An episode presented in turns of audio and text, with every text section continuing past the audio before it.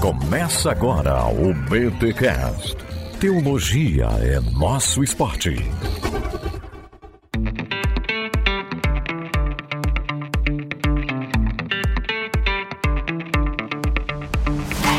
Muito bem, muito bem, muito bem. Começa mais um BT Cash de número 525. Eu sou Rodrigo Bibo e cuidado com o peludo.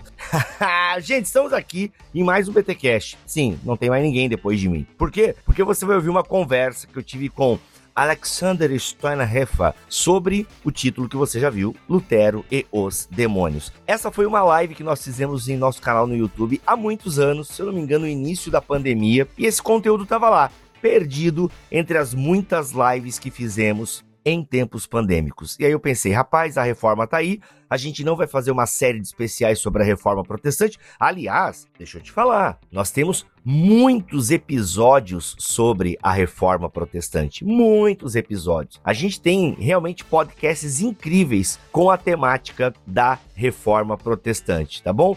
A gente tem inclusive um com o Felipe Figueiredo, falando sobre a reforma protestante só da perspectiva histórica, porque a gente geralmente é apaixonado pela reforma e a paixão muitas vezes não deixa a gente olhar para detalhes. E é legal que a gente trouxe um historiador ateu, ou seja, ele não tem compromisso religioso, e foi muito bacana, gente. Sério, sério, foi muito bacana. A gente tem a história da reforma também falada por teólogos, tem aspectos teológicos bem legais que a gente falou. Enfim, digita aí Reforma Protestante Bibotalk no Google e veja a miríade de episódios que nós temos que tocam no assunto da reforma. Assuntos que vão desde a história, a teologia da reforma, também falando de perfis dos reformadores, temas. Nossa, gente, tem muito tema legal mesmo. Inclusive tem Lutero no banco dos réus. É, a gente pegou pesado com Lutero naquele episódio. Então, vai lá, procura aí no Google e você vai ver o tanto de episódio que a gente tem sobre a reforma protestante. E neste, eu tenho esse papo com o Alex sobre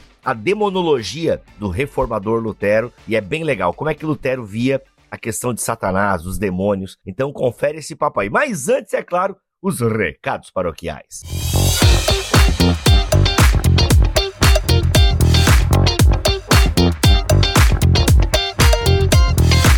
Nos recados paroquiais dessa semana, galera, é o seguinte: terça e quarta agora dessa semana, tá bom? 10 e 11 de outubro, tá rolando mega oferta Amazon Prime. Mega oferta Amazon Prime. Se você é Prime, você vai ter aí uma série de promoções que estão rolando no site da Amazon agora, 10 e 11 de outubro, beleza? O link com todas as ofertas estão aqui na descrição deste episódio. Lembrando, vai comprar na Amazon, compra pelo link do Bibotalk. Sério, gente, independente se é oferta, qualquer coisa, vai comprar na Amazon, digita aí no seu navegador, bibotalk.com barra Amazon. Bibo, e no app? Olha, dê preferência para comprar no navegador, se puder ajudar a gente, tá bom? Ou entra no site, clica no link, provavelmente ele vai te redirecionar o app, tá bom? Mas vai comprar qualquer coisa na Amazon, compra pelo link do Bibotalk, que isso ajuda o nosso ministério desde 2018. Olha só, galera, desde 2018, as comissões que a gente ganha da Amazon são essenciais para a manutenção deste ministério que leva boa teologia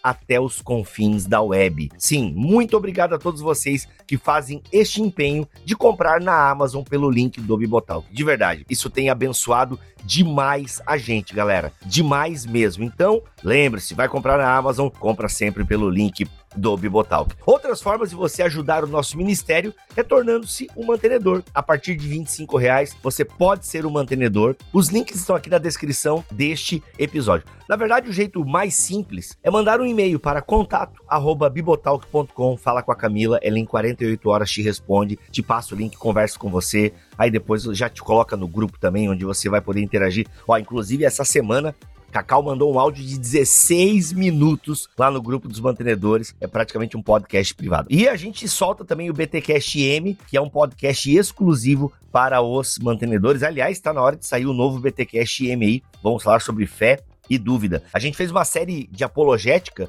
com os mantenedores e agora tem um episódio sobre fé e dúvida que a gente vai estar tá colocando ainda no início de novembro lá pra galera. Gente, então torne-se um mantenedor do Bibotalk. Ou uma outra forma de você abençoar o nosso ministério é tornando-se um aluno da EBT. A escola Bibotalk de Teologia. A nossa escola tem uma mensalidade ou plano anual e você tem conteúdo organizado em vários módulos, mais de 100 aulas gravadas, você tem um grupo exclusivo dos alunos, você também tem sorteio de livros como os mantenedores têm, você tem mentoria com o Cacau de 15 em 15 dias e aula toda semana. Então, aí são as formas de você ajudar o nosso ministério. E louva a Deus, galera, porque tem pessoas que ajudam das três formas. Muito obrigado mesmo a você que tem condições e gosta do nosso trabalho a tal ponto de comprar na Amazon pelo nosso link, ser mantenedor, ser aluno da IBT. Olha, muito obrigado mesmo, tá bom? Por todos vocês, tá, gente? Por todos vocês que nos ajudam de alguma forma, tá? Muito obrigado mesmo. Agora, simbora para esse episódio que tá bom demais.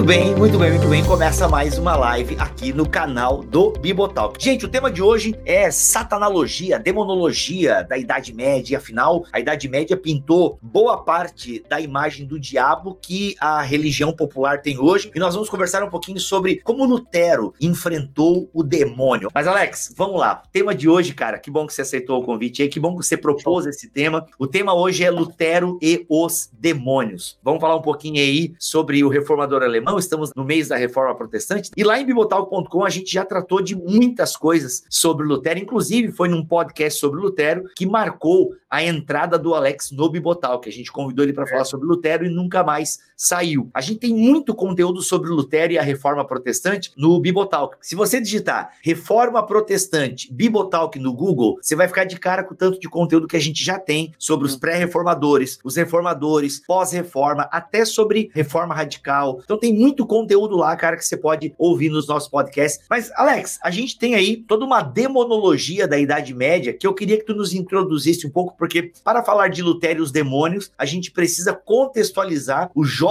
Lutero, o monge agustiniano, dentro da satanologia da época, se a gente pode dizer dessa forma. Então, acho que seria legal você nos contextualizar como que era a questão do demônio na Idade Média e por que falar de Lutero e os demônios é mais do que um tema instigante, é mais do que um tema que parece engraçadinho e tal, pô, demônio e tal. Não, é um assunto muito sério falar de demônios e o diabo na Idade Média. Bom, primeiro que o assunto demônios e Idade Média tem tudo a ver porque havia sim uma crença muito forte na presença e na ação do demônio e dos seus servos, vamos dizer assim, ao longo de toda a Idade Média. E isso é muito tem a ver não só com a crença popular, mas com uma fala do Papa Gregório, Gregório Grande, Gregório Máximo aí, depende como que o pessoal trata ele. Papa Gregório, ele definiu o dogma de que é, haveria uma espécie de fogo infernal, algo como um fogo que não se extingue. E essa ideia de que dali as pessoas que morrem ficam meio que ali assando naquele antessala do, do inferno, essa ideia foi gerando ao longo da Idade Média algumas consequências. A gente vai ter consequências, por exemplo, junta com a ideia do Gregório, a ideia do Lactâncio, que falou das hierarquias celestiais. Você soma isso tudo no final da Idade Média com Dante Alighieri, a Divina Comédia, aí você vai ter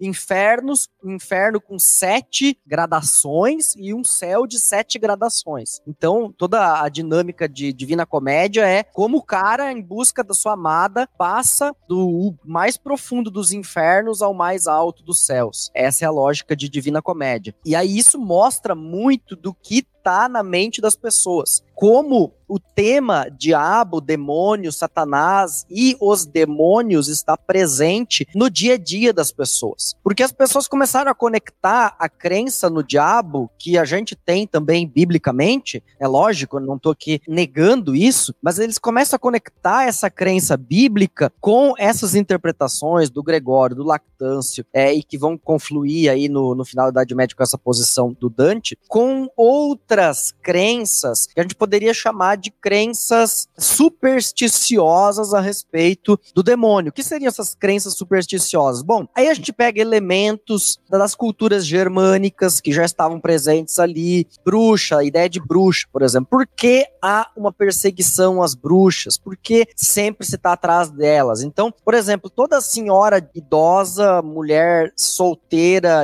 ou viúva ou que permaneceu solteiro ao longo da sua vida e que, por exemplo, fazia chás e produzia algum tipo de medicamento natural, ou seja, se envolvia em alguma coisa com curas por meio da natureza, eram tidas como bruxas. Por quê? Porque elas tinham algum poder que as pessoas não entendiam que poder era esse. Você vê ali essa origem de algo místico, algo que a gente não conhece, que a gente não sabe de onde vem. E aí as pessoas começam a conectar isso. E aí tem outros, por exemplo, a clara imagem imagem que Johannes Tetzel, que é aquele cara que ali na época da reforma vem a Wittenberg pregar a indulgência papal e dizer, olha, vocês têm que se converter e tal. E no filme do Lutero fica claro isso, ali você vê isso, né? Que o cara faz todo um show ali com fogo, essa ideia do fogo, né? Porque a ideia do fogo é muito importante para a demonologia medieval. Então, a questão do fogo, o seu vovozinho, a sua tia, o seu filho que morreu criança, ele tá queimando no fogo do inferno, você precisa salvar ele de lá. E o Gregório colocou as bases para dizer: olha, a gente tem como tirar essa galera do foguinho, da churrasqueira, basta você fazer determinadas coisas, é, comprar indulgências, rezar missas, etc e tal. Então, ali o Lutero já se posiciona contra esse tipo de posição. Mas, quer dizer, ele se coloca contra esse uso. Pergunta é: ele se coloca contra essa crença no diabo dessa forma, como estava ali, ou ele se coloca apenas contra esse uso que estão fazendo da figura do demônio para instigar medo nas pessoas e com isso levá-las a comprar uma indulgência e a entrar nesse esquema todo. Pois é, é, então tu, tu já fez a pergunta para ti mesmo porque é só tu que pode responder essa pergunta, eu não sei responder essa pergunta aí, né? Mas é, ô Alex, guarda essa tua pergunta aí. Então tu já deixou claro que a igreja utilizou a própria igreja se apropriando de elementos culturais, ela criou imagens, né, de Satanás, a própria ideia, a ideia de ser Satanás vermelho, porque no inferno tem fogo, os chifres, a ideia, né, até a questão de ser manco, né, um dos apelidos pro diabo era que ele era manco e pessoas que eram coxas também tinha essa associação maligna. Uma outra ideia também presente é que ah, os próprios médicos, né, que eram na sua maioria também monges e, e, e padres e tal, então quando não conseguiam curar uma doença, atribuíam isso ao poder de Satanás. O fato é que Satanás, para usar uma palavra da moda, ele foi bem empoderado na Idade Média. Eu estou entendendo que você está me dizendo isso então então.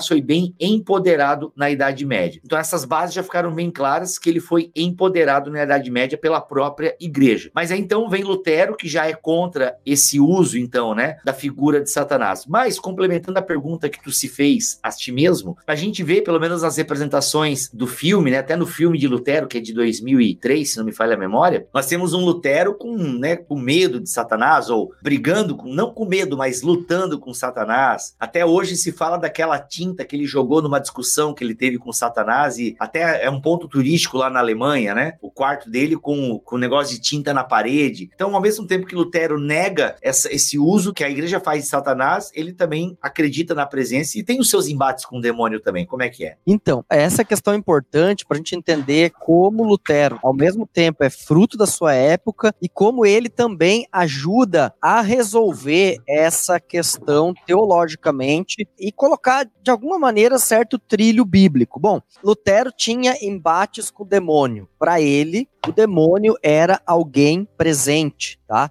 Era alguém que estava realmente presente e no entorno das pessoas. Então tem várias citações de Lutero. Existe, por exemplo, um sermão dele muito famoso, que é um sermão titulado No Caminho de Volta de Worms a Erfurt. E nesse sermão, ele fala a respeito das de como o diabo não só tem um papel de tentador, né? Porque a gente sabe biblicamente desse papel de tentador. Para Lutero era mais do que um tentador, era quase que alguém que estava diariamente ali colocando coisa no ouvido dele. Então, por exemplo, ele fala de que a gente tem que cuidar com a idolatria do nosso nosso coração, mas a idolatria também de Satanás. Então ele muitas vezes ele coloca o coração humano e Satanás como duas realidades que se mesclam dentro do ser humano. Então ele, ele coloca o diabo com um certo poder de ação na vida das pessoas e que por momentos parece que a ideia seria provocar o mesmo medo do Johannes Tetzel. Só que o que, que ele faz nessa pregação? Conta-se lá, um dos, dos presentes escreveu que teve uma altura no meio da pregação que o pessoal começou a procurar que era, eles queriam quebrar os vitrais da igreja no segundo piso, no, no mezanino da igreja, para pular para fora da igreja porque eles estavam aterrorizados que o demônio estava presente ali. E aí o Lutero, percebendo lá a, a movimentação, os berros do povo, manda o pessoal se acalmar e diz: não, não, pessoal, ó, mas Jesus morreu na cruz e todo o poder de Satanás está dominado, está amém, é, amém. da cruz de Cristo. Vocês não precisam pular da janela agora porque eu disse que o diabo está tentando a gente aqui. Né? Então, ao mesmo tempo em que ele sabe e, e, luta com o demônio, ele não teme o demônio no mesmo sentido que Johannes Tetzel, que parece que o demônio vai vir a qualquer hora, vai puxar o teu pé e acabou, você não vai mais crer, né? Você vai estar tá no inferno imediatamente, né? É, então, isso é importante. Ele coloca Cristo como vitorioso sobre todas as esferas, não só nosso coração, a nossa idolatria, mas também o poder de influência do demônio. Inclusive, se a gente for olhar no debate acerca do homem, quando ele vai falar lá na parte final, na parte teológica, nos artigos teológicos, sobre o que Jesus venceu, ele vai dizer que Jesus venceu o pecado, Jesus venceu a morte, Jesus venceu as limitações do ser humano, mas Jesus venceu o diabo e o inferno. Então, Jesus vence o diabo e o inferno na cruz. E isso é importante porque isso faz parte de uma cristologia muito primitiva. Uma das primeiras formulações da cristologia da igreja primitiva era de que Jesus teve que morrer para vencer as hostes do inferno, para vencer o diabo, Satanás e os seus servos. E essa é a ideia latina do Christus Victor, do Cristo vencedor. Isso Lutero retoma essa ideia do Cristo vencedor sobre Satanás para que as pessoas não tenham medo, mas para Lutero o diabo é sim presente. E aí tem esses vários exemplos aí que, que a gente poderia agora explorar um pouquinho para poder rir também um pouco da história dele. Não, legal. É, Alex, diante de tudo isso que tu falou, se encaixa muito aquela ideia do diabo como o cachorrinho de Deus. Atribuem essa frase a Lutero. Eu confesso que eu nunca achei nos escritos dele, mas eu também nunca futriquei a ponto de, nossa, achei aqui a frase de Lutero. Uns dizem macaquinho de Deus, cachorrinho de Deus, mas a ideia é o seguinte: quando Lutero fala a respeito do Deus abscôndido, do Deus que não se revela, ele diz que nós experimentamos Deus como se fosse o diabo. Essa Cara, é a como É que é? Quando nós experimentamos Deus na sua face abscôndida, nós experimentamos Deus como se fosse o diabo. O que, que ele está em mente? Ele está em mente a experiência de Jó. Jó experimenta a ação de Deus subcontrário, ou seja, tipo, do avesso, totalmente não o revelado. Quando a gente fala de Deus revelado, a gente está falando de Jesus. A gente está falando da experiência que nós temos de como Jesus revela o Pai. Jesus revela o Pai como um Pai de amor, Pai que nos acolhe, Deus que nos acolhe. Mas a gente precisa lembrar que toda a Escritura vai falar de Deus também como juiz. E em Jó, nós temos um Deus que permite a tentação e que dialoga com Satanás, permitindo a tentação de Jó. E é essa experiência de Jó, de um Deus que não se revela a ele, que não mostra a face, e que os amigos dizem pragueja, blasfema e morre, Deus nem existe, né? Dizem para ele falar essas coisas, ele diz não, Deus deu, Deus tirou, bendito seja Deus. Então, essa experiência de Deus como não revelando a face e permitindo o sofrimento, para Lutero, ele explica isso como experimentar Deus como se fosse o diabo, como se fosse. Ele não está dizendo que Deus é o diabo, ele está dizendo que Deus como se fosse o diabo nestes momentos. E aí a gente também entende quando ele quer dizer que o diabo é um animalzinho de estimação de Deus. Animalzinho de estimação, fui bondoso agora. Mas alguém que está sob o controle, alguém que Deus comanda, né, que não está, não tem autonomia para fazer o que quiser sem a permissão de Deus. Sim. É, é, essa frase de Lutero, esse conceito de Lutero, se aproxima muito muito da teologia de Jó também no sentido do próprio Leviatã, né? A galera fica discutindo Isso. se o Leviatã é um crocodilo, se o Leviatã era um dinossauro. Gente, o Leviatã ali é uma figura de linguagem para as hostes do, do mal, forças contrárias a Javé. E o texto está dizendo que isso aí, que o pessoal vê como forças contrárias, não passa do animal de estimação de Deus, né? E em outros textos, o Leviatã é tratado, né, como um monstro marinho que na verdade é pet, né? É o pet de Deus, né? Então, o Lutero, de alguma forma, ele, ele traz esse conceito, né, dessa. Eu não sei se Lutero tinha essa compreensão, essa compreensão do Leviatã, mas cabe certinho, cabe demais.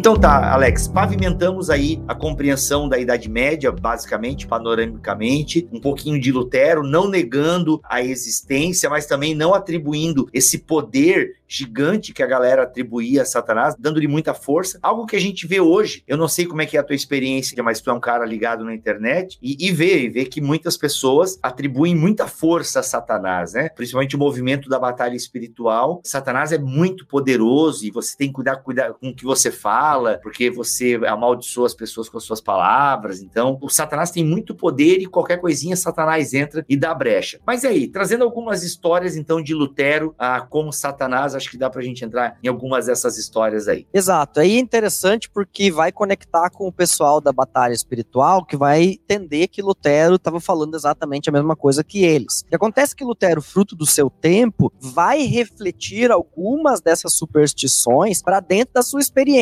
mas a maneira com que ele reflete elas vai estar também submissa à sua teologia. Então, por exemplo, teve um episódio em que ele estava no quarto dele, na casa dele, e se você pegar algumas imagens da chamada Lutherstube, escreve Luther com TH, e daí no final você coloca S-T-U-B-E, Stube, Lutherstube. Bota isso aí na internet, você vai ver as fotos lá, e tem um, uma espécie de forno, é um aquecedor a lenha, verde, assim, bem bonitão, assim, de lajotinhas de porcelana. E ele tava lá escrevendo e trabalhando e tal, e de repente ele disse que ele ouviu uma voz. Daí ele ficou encucado com aquilo e continuou trabalhando. E ele ouviu uns barulhos estranhos e ouviu uma voz de novo. E aí ele continuou escrevendo e tal, e trabalhando, e continuou o barulho e a voz falando. Aí ele disse: É o diabo, tá me enchendo o saco, tá me incomodando. E aí ele se botou de joelho e foi orar. E vida que segue. Então, assim, às vezes a gente tem aquela imagem de que, ah, então ele saiu cagando de medo é, e foi procurar alguém para vir com, sei lá, ajudar ele. Não, as experiências que ele tem de ouvir a voz do demônio, ouvir barulhos e atribuir isso a Satanás, embora muito disso provavelmente seja fruto do ambiente que ele está vivendo, eu me lembro na época a gente lá na faculdade de teologia sempre tinha aquelas ideias, aquelas histórias de que o diabo arrasta corrente no sótão do alojamento dos meninos e tal e coisa. E aí tinha as galera, uns veteranos que iam lá, de fato, de madrugada lá, fazer coisa, fazer barulho para que os novatos ficassem com medo, né? Bibo passava uns cagaços lá, né, Bibo? É. Depois, eu dei, depois eu dei os cagaços também, né, irmão? Depois eu chutava, é. três horas da manhã, eu tava chutando lata lá no corredor. Era massa, era um desocupado. Às vezes a gente é fruto desse meio e reage dessas maneiras. Lutero entendia que podia ser. E, em vez disso, produzir nele um terror produzia nele a clareza de que ele precisava orar mais, que ele precisava buscar em Deus o conforto e a certeza de que aquilo não ia atacá-lo. Então esses episódios aconteciam seguidamente, por isso seguidamente ele escreve nos seus textos a respeito de ter ouvido Satanás, de ter ouvido vozes, de ter ouvido barulhos e que ele sempre leva ele à oração, leva ele a buscar a Deus mais intensamente nesses momentos. Então as reações dele são sempre essas tem aquele clássico, né, de que ele teria lutado com o diabo quase que fisicamente, jogado a tinta na parede. Provavelmente um mito. É, por quê? Se você olhar aquela foto, você vai ver em cima, na parede, onde tem aquela escrivaninha, talvez tem fotos mais detalhadas, onde tem a parte de madeira que tá meio que escavada. Isso é tantos séculos de pessoas indo lá botar o dedinho para ver se arranca um pouco da tal da tinta lá, né? Que teria estado ali. Então a pesquisa atual não consegue encontrar uma fala de Lutero dizendo que ele fez isso. Isso é mais um, algo que foi atribuído a ele do que algo que ele provavelmente tenha de fato feito. Mas, lembrando que Lutero, volta e meia, tinha essas, entre aspas, aí, discussões com o diabo, pode, pode, ser, pode ter acontecido, né? Pode ter acontecido, mas nós não conseguimos datar isso e dizer, olha, em determinado momento, em determinada situação, isso de fato aconteceu. Eu jurava que tinha uma imagem que tinha até o respingo de tinta na parede, tu vê? Eu criei essa imagem na minha cabeça, não, então. Não tem não, não dá pra ver é, nada. Caraca, eu criei isso na minha cabeça, era tão legal na minha cabeça, assim, tinha até o, o jarro de tinta, assim, pirrada na parede, assim. Ah, que seria, seria, seria top, né? Mas assim, esse tipo de coisa é constante na, na vida dele, tá? E ele vai dar vários nomes. Por exemplo, ele vai chamar o diabo de espírito maligno, ele vai chamar o diabo de ladrão e assassino, ele vai chamar o diabo de mentiroso, é, em várias situações. Por quê? Ele entende, por exemplo, que o que está por trás do papado, que desvia a igreja toda por conta de doutrinas erradas, ele vai dizer que é o diabo na forma do anticristo. Por isso, para ele, o papa é o anticristo. Porque ali, segundo ele, agiria um poder demoníaco papagaiando no ouvido dos, do papa e dos bispos e fazendo com que ele se desviasse. O mesmo ele vai atribuir à reforma radical, que ele considera que ali também o diabo está espalhando mentiras, porque ele não considera o pessoal da reforma radical anticristão, anticristo. Ele considera ali que eles deram razão às mentiras do diabo e por isso se desviaram do caminho. Então, várias características do diabo extraídas da Bíblia, ele aplica aqui de novo, ele aplica em situações práticas. Então, por exemplo, a ideia de anjo de luz, é, ele também vai atribuir principalmente as questões onde há uma aparência de justiça, uma aparência de bondade e onde se esconde, na verdade, o erro e a mentira, ele vai chamar isso de anjo de luz, a presença do diabo como anjo de luz. Então, todas essas manifestações estranhas e que desviam do caminho para Lutero vão ser manifestações do diabo é bem interessante como ele vê isso, mas não vê isso como uma luta um a um. Para ele é sempre hum. uma tentação, para ele sempre é algo muito forte, como a gente tem tentações contra nós mesmos, contra a nossa vontade. E lá no The Servo Arbítrio ele vai falar: ou você é cavalgado por Deus, ou você é cavalgado por Satanás, né? Ou seja, o nosso eu, ele está colocado di diante de duas posições. A posição da negação de Deus, que é a posição na qual nós somos nascidos por conta do pecado, nos faz ser cavalgados por Satanás a graça que vem a nós de fora, por meio da palavra externa, nos tira deste domínio de nós mesmos e de Satanás e nos leva ao domínio de Cristo, que passa a nos cavalgar nessa ideia, então, ali da cavalgadura ali, ou o diabo ou Deus. Não é que nós temos escolha, não é isso que ele está dizendo. Está dizendo que nós somos cavalgados pelo diabo no momento em que há conversão em que Cristo se apodera de nós, nós passamos a ser cavalgados por Cristo, né? Então ali muitas vezes se é entendido como batalha, mas não é uma batalha. É uma batalha para Cristo, mas que venceu essa batalha. E isso é importante dizer. Para Lutero, Cristo sempre vence essa batalha. Muito bom, cara, muito legal. Cristo sempre vence essa batalha. Agora, essas acusações que, que, o, que o Lutero fazia eram bem pesadas, né? De como, por exemplo, a própria reforma radical. E aí é o perigo, né, Alex, de nós muitas vezes trazermos os reformadores para o nosso tempo sem respeitar o contexto deles, né? Porque eu discordo frontalmente do Lutero, né? Dessa, dessas acusações de que ah, o Papa é o anticristo. Ou seja, ele dá a entender então que todo aquele que não é convertido, ou seja, todo aquele que não teve uma conversão, que não, não recebe os sacramentos, por assim dizer, no caso os dois, né, é cavalgado por Satanás. Isso é bem, é bem radical, na verdade, mas como é que tu aplica isso hoje, essa declaração de Lutero, sendo pastor de igreja, percebendo muitas vezes que a galera né, vacila, peida na farofa, que você prega, prega, prega e parece que tá falando para a parede. E aí como é que você lê uma declaração dessa de Lutero de que ou você é cavalgado por Deus ou é cavalgado por Satanás. Tipo, não existe cela livre. Eu acho que são duas coisas, Bíblia. Eu acho que uma coisa assim, no afã de nós pregarmos o evangelho para uma geração cada vez mais cética. E aqui faz uma ponte que a gente tá falando sempre lá no, no nos plus do, do Igreja Centrado. Nós ignoramos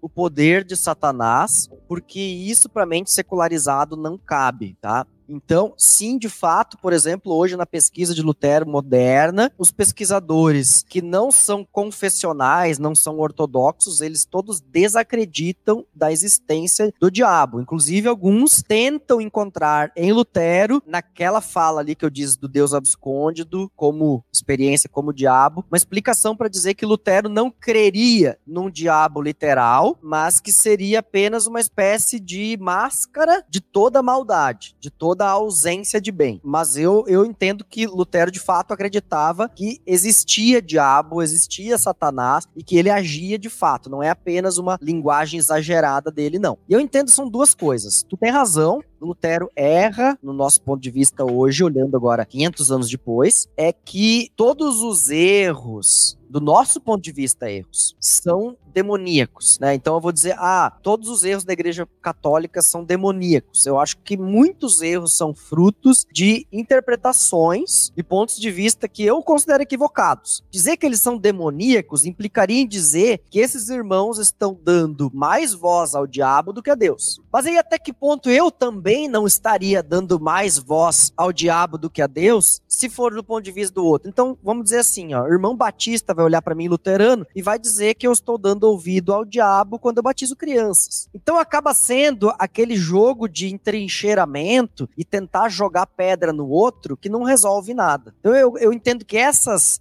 essa maneira de lidar com as discordâncias que nós temos, ela não produz a concórdia necessária. Não nos leva a reconhecer que a gente tem sim diferenças e não nos ajuda a, no espírito de João 17, orarmos em conjunto. Não ajuda. Porque se eu considero meu irmão um satanista cristão, eu não vou orar com ele. Então, então não, eu creio que não ajuda. Nessa perspectiva, a gente deve sim abandonar esse tipo de demonização do outro. A demonização do outro, seja porque ah, porque ele acredita num negocinho aqui que possa ser liberal. Tá na moda isso aí agora, né? Todo mundo é liberal, é liberal, é liberal, é o demônio na vida do outro. Então demoniza, exclui e a gente não tem mais possibilidade de conversar. Ou do, do, da outra trincheira, da trincheira progressista, é ah, vocês são é, demoníacos quase, né? Embora não use essa palavra, vai usar outras, porque vocês não estão preocupados com determinadas pautas, agendas que nós temos aqui na sociedade, logo vocês são o demônio para nós, né? Então essa forma de linguagem não contribui para nada. Nisso nós não devemos seguir Lutero de forma alguma. Muito bom. Alex, Lutero teve, né, esse enfrentamento com assim, tem algum registro de exorcismo? Porque a Igreja Católica já tinha, né, os seus rituais de exorcismo na época de Lutero. É diferente, inclusive tem um, o, o filme O Exorcismo de Emily Rose, trata-se inclusive já de um ritual mais moderno. Tem o filme O Exorcista, né, cara? Que é um filme da década, acho que final da década de 70, que é até hoje, mano, ele dá medo. Eu vi esse filme tem uns 5 anos atrás, e até hoje esse filme é bem feito, mano. Até hoje esse filme é bem feito. E aí tem o, tem o Ritual também com o Anthony Hopkins, que é muito bom, e tem também é, o Exorcismo de Emily Rose. Inclusive, o Exorcismo de Emily Rose tem trechos reais no YouTube, é assustador demais. Mas a Igreja Católica sempre teve seu, os seus rituais rituais. E já na Idade Média tinha também uma série de é, rituais que a Igreja Católica seguia. A gente tem algum registro de Lutero, alguma orientação de Lutero de como expulsar demônios? Ou isso não foi registrado? Ou foi também tu não chegou até lá na tua pesquisa? Porque também não dá para saber tudo de Lutero, né? É que assim, ó, o que acontece é que Lutero tem uma compreensão crítica com relação à ideia de íncubos e súcubos, que é essa ideia de que existem aí classes de demônios que vão tomando as pessoas e, e vão produzindo toda essa sorte de possessões. Então, como ele tem essa posição e ele tem uma outra coisa, ele diz que toda representação pictória de Satanás é só têm função pedagógica. Para ele, elas não representam quem de fato o diabo é, porque para ele o diabo é anjo de luz, ou seja, não é, essas representações demoníacas não auxiliam em nada. Por isso, eu acredito que também ele não tenha se envolvido diretamente com expulsões de demônios, com é, coisas desse tipo. Pelo menos eu, da literatura que eu já tomei conhecimento de Lutero do tema, não temos assim um relato ou instruções de como expulsar demônios. Para ele, o demônio é mais uma esfera de ação é maligna que desvia de Deus no dia a dia, que quer roubar a honra, quer roubar a família, quer despedaçar as vidas das pessoas do que, do que uma espécie de espírito desencarnado que quer tomar corpos das pessoas, tá? Então é porque ele é crítico justamente essa, esse tipo de postura, de que o demônio seria uma espécie de espírito desencarnado que vem e toma. É para ele o diabo é mais aquele que vem soprar nos ouvidos o que você deveria fazer de errado. Né? Então é, é mais nesse sentido. Por isso a gente não tem esse tipo de relatos, ou pelo menos eu desconheço relatos dessa natureza em Lutero. Não quer dizer que na tradição luterana não tenha, tá? Nós vamos Opa. ter Christoph Blumhardt, é, que vai lutar com uma moça na sua paróquia nos idos 1850, por aí, 1870, não me recordo exatamente a data. Gottlieb Ditus era essa moça, e, e ela passou anos onde ela buscava médicos, buscava conselheiros, buscava pastores, buscava tudo e foi desenganada por todos. E o Blumhardt num dia de Natal, orando com ela, ele ouve a voz dos, de Satanás dizendo: Jesus Cristo venceu, e sai dela, e daquele dia em diante aquela mulher é liberta. E a partir disso surge todo um movimento. Tem um vídeo aí no Teologia do Alemão sobre isso, e o Blumhardt é um dos grandes influenciadores da ideia de, da vitória de Cristo na teologia de Karl Barth, por exemplo.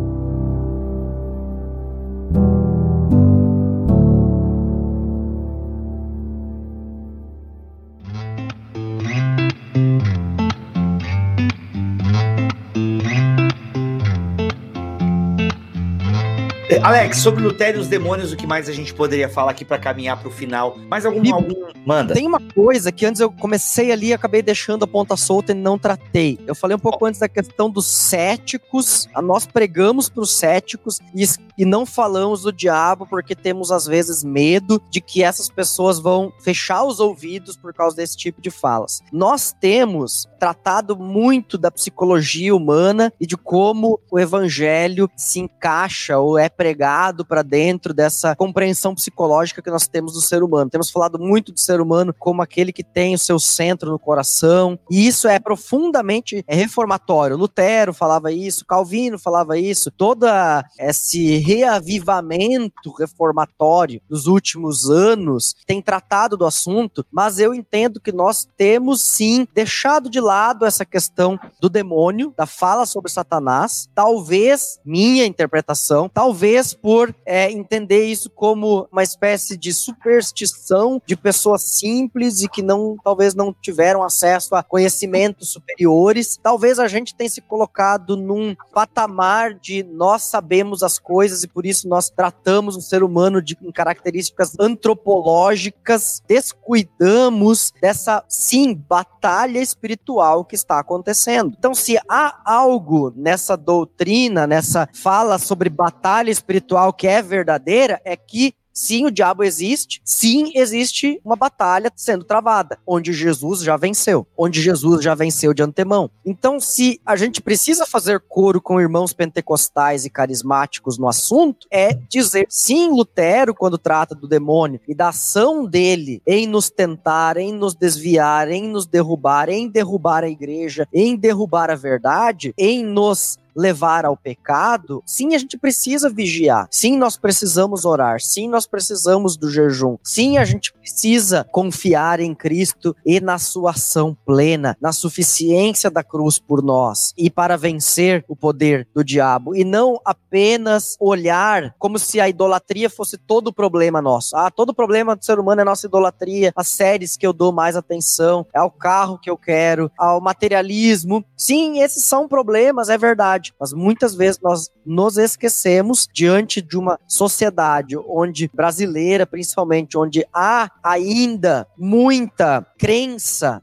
muitas pessoas que estão dando lugar, ocasião a Satanás, ele também age ali. Ele também uhum. é responsável por nos desviar, para que a gente compre mais, para que a gente ouça menos a palavra, para que a gente não dê ocasião a Deus, para que a gente abandone o evangelho. Sim, ele também age, a gente precisa lembrar disso. Não podemos nos esquecer disso em nome de uma fé muito racional e que descuida desse dado importante da Escritura. Muito bom, gente, muito bom. Nós já temos um BTcast sobre batalha espiritual. É um BTcast, cara, é bem antigo. É eu e o Mac ainda. A gente tem uma série sobre anjos e demônios lá no Bibotal, que também muito antiga. E, galera, tem bastante, bastante conteúdo nesse aspecto. Esse disclaimer ou essa recomendação final que Alex fez é uma aplicação prática a partir da teologia de Lutero. A gente não pode esquecer que ele existe, também não podemos supervalorizá-lo, porque aí tem, ah, mas como é que a gente luta com Satanás, né? O pessoal quer entrar nesses detalhes aí, como é que se dá a luta com o demônio e tal. Aí você vai ler Rebecca Brown. Brincadeira, gente, brincadeira, exageros à parte. O segredo é esse, é ter uma vida de devoção, é ter uma vida centrada no evangelho, por quê? Porque às vezes, e aqui eu gosto muito, acho que o Nicodemos fala isso, entre outros, mas eu lembro disso da boca do Nicodemos e também na boca de Al Pacino em, Advog em Advogado do Diabo. Excelente filme pra gente entender um pouco as malandragens do capeta. Mas é, tem a, aquela ideia de que, mano, essa coisa muito espetacular de Satanás, eu acho que isso aí é um modus operandi que ele não usa mais. Isso aí ele ficou pra Idade Média, né? Essa representação muito pictórica,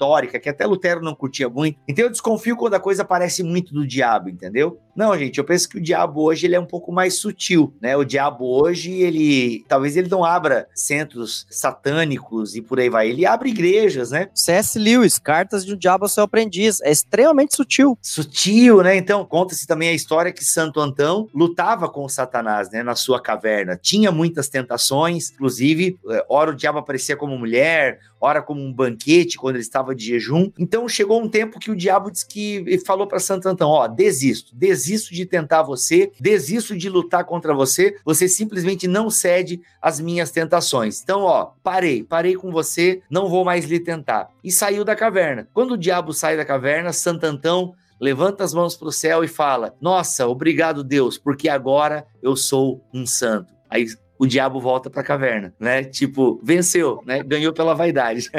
Não sou eu que venço, é Cristo que vence. Justamente, cara. Então a gente precisa aprender isso, gente. Existem mesmo, existem opressão maligna, existe opressão de Satanás. É, a gente lida com isso. Quem é obreiro, quem é ministro do evangelho, quem tem um ministério que frutifica, incomoda Satanás, mano. Incomoda. Isso, isso aqui eu herdei da Assembleia de Deus e, e, e é uma herança que eu tenho boa da Assembleia de Deus, né? Quando o pregador berrando falava assim: "Você tá incomodando Satanás".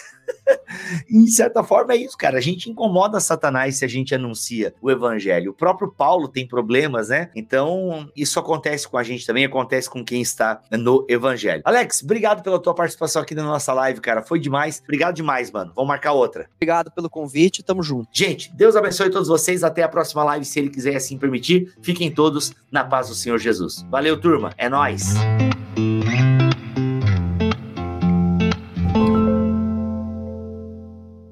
Este podcast foi editado por Bibotalk Produções.